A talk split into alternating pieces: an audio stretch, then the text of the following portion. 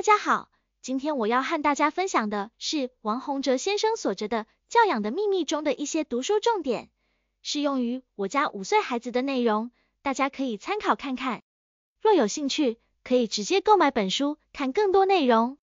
首先，影响孩子人格发展最重要的主要因素就是营造爱的家庭。作者认为，家庭教育最重要的课题就是用爱打造亲子好情绪，让孩子感受到家庭的温暖。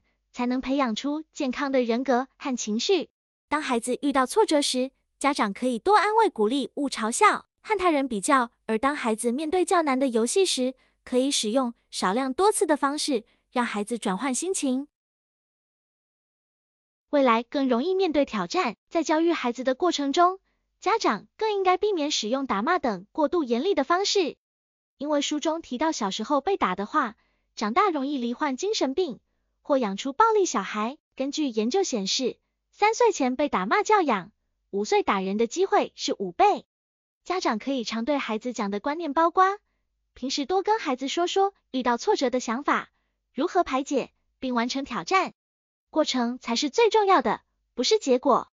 例如可以说：我喜欢你主动的态度，就算没有一百分也没关系。此外，若孩子想要加入团体，家长可以和孩子一起观察。看可以取代该团体的什么位置，方便融入。在分享的教育上，家长可以制造一起玩会比较好玩的氛围，并且告诉孩子玩具要有公有和私有的区别。多和孩子分享大人正在进行的活动，可以减少孩子的自我防卫心理。另外，当亲子共读时，每个章节都问一些剧情的问题，看图说故事这件事比较重要。例如，可以透过镜子游戏，摆同样夸张的表情。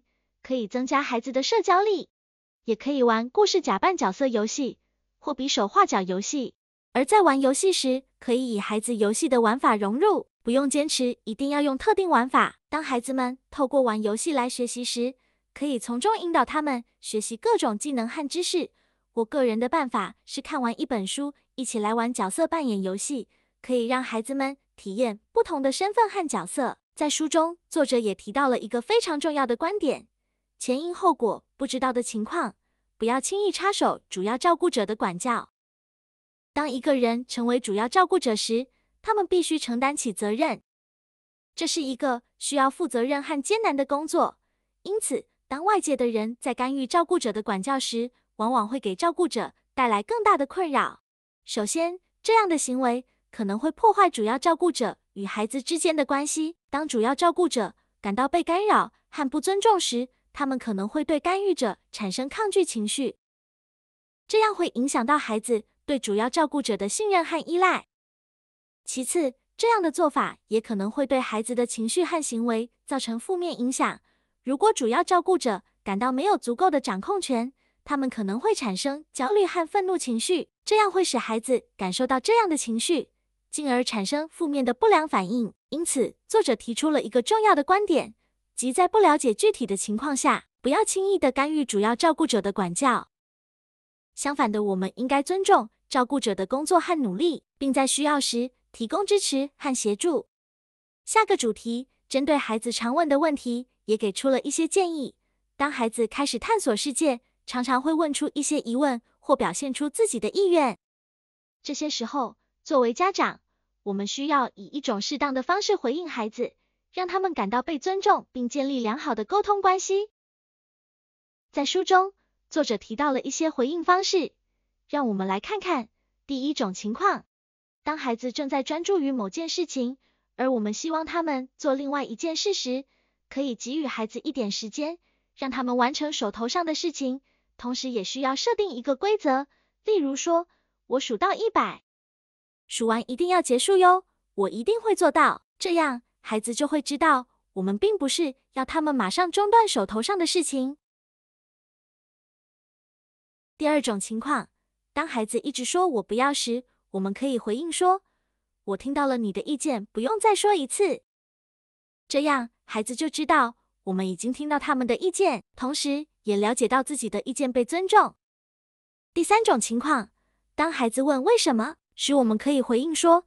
那你觉得为什么不？这样可以鼓励孩子自行思考和解决问题，也可以帮助孩子建立自信。以上是书中提到的回应方式，它们可以帮助我们和孩子建立良好的沟通关系，让孩子感到被尊重和理解，同时也可以帮助孩子建立自信和独立思考的能力。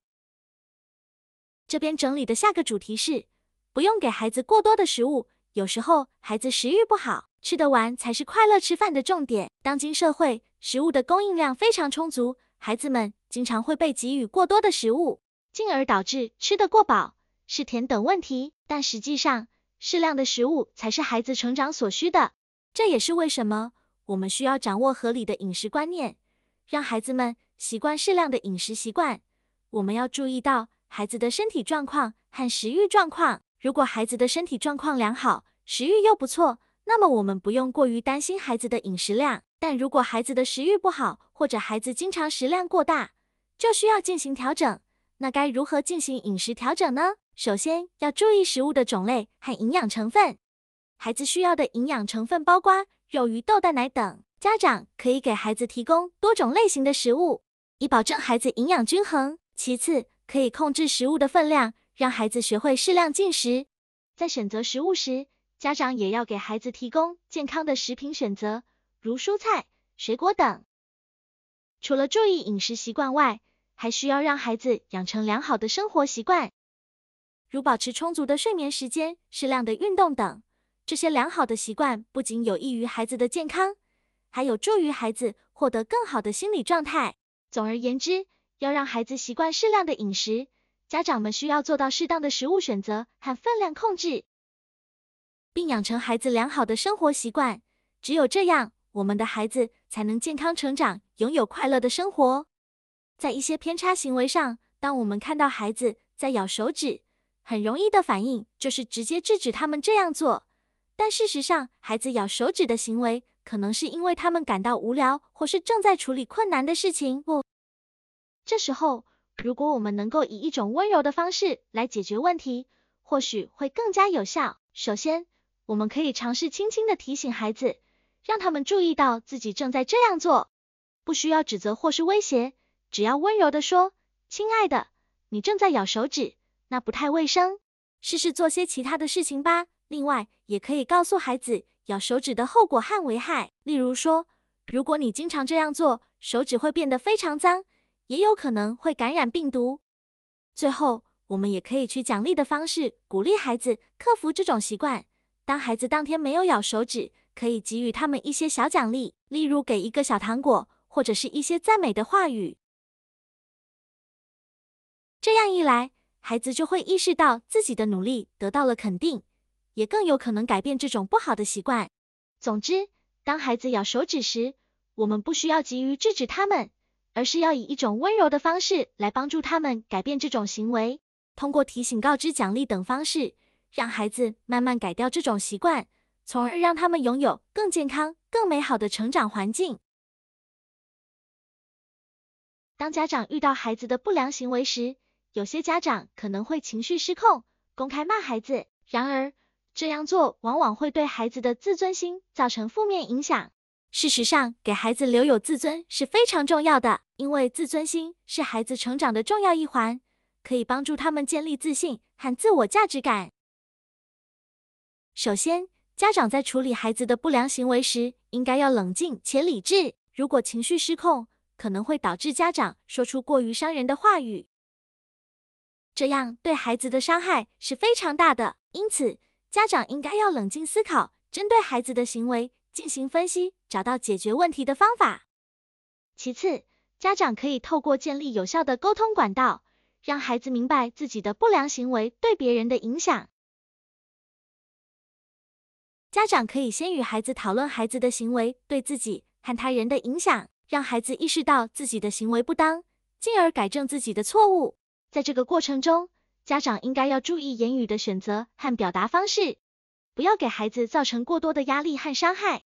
最后，家长可以运用正向肯定的方式来激励孩子。当孩子有好的行为时，家长可以对孩子表达赞美和鼓励，这样可以激发孩子的积极性和自我价值感。同时，家长也可以和孩子一起制定一些行为规范和目标，帮助孩子自我约束和成长。总之，给孩子留有自尊是非常重要的。家长应该要避免公开骂孩子，而是要冷静理智的与孩子沟通，并且运用正向肯定的方式来激励孩子，这样才能让孩子健康茁壮，建立积极幸福的人生观和价值观。接着，管教要讲道理，公平，不以年龄差异而有所区别。当父母照顾孩子时，管教是重要的一环。但是，如何管教孩子才能让孩子接受并且长期受益呢？书中提到，管教要讲道理，公平，不以年龄差异而有所区别。这是因为孩子需要了解父母对某个行为或决定的理由，才能理解并接受。当父母对孩子进行管教时，要告诉孩子为什么这样做是正确的，让孩子理解事情的本质，而不仅仅是因为父母的权威性而进行指导。其次，管教要公平。家中有多个孩子时，父母对他们的管教不能有所区别。父母应该对所有孩子采取相同的准则和标准，这样可以避免孩子之间的不公平感。同时也能培养孩子的公正和平等观念。最后，不以年龄差异而有所区别。年龄是一个重要的因素，但不能成为管教中的唯一因素。父母应该为不同年龄段的孩子设定相同的标准和规则，而不是因为孩子的年龄差异而有所区别。这样可以帮助孩子建立对家庭的信任感，也可以避免家庭中产生不必要的嫉妒和不满。总之，管教要讲道理，公平，不以年龄差异而有所区别。这样的管教方式可以帮助孩子了解事情的真正本质，同时也可以让孩子建立正确的价值观和观念，最终使孩子成为有品德和态度的人。另外，别用嘲笑戏弄的方式想让孩子改正行为。当孩子出现行为不当时，父母常常不自觉透过嘲笑或戏弄的方式来引起孩子的注意。希望让孩子改正行为，然而这样的做法往往会让孩子感到不被尊重，进而对父母产生负面情绪，这也是我们在家庭教育中要避免的。其实，当孩子出现行为问题时，父母可以先平静的跟孩子讨论，了解孩子的想法和需求，然后再以理性的方式跟孩子沟通，让孩子明白自己的行为对别人造成了什么样的影响。并且让孩子意识到自己的行为是可以改变的。如果孩子的行为对家庭或他人造成了伤害，父母可以先让孩子冷静下来，然后再以一种平和的心态跟孩子讲道理，让孩子明白自己的行为是错误的，并且告诉孩子应该怎么做才能更好的处理类似的情况。最后要注意的是，不要让孩子感到自己被羞辱或嘲笑，不要让孩子失去对家长的尊重，而是要以一种理性。和尊重的态度来管教孩子，让孩子从中学习到正确的价值观和行为方式。再来是管教别有双重标准，例如我自己在玩手机，却要孩子别一直看三 C 产品。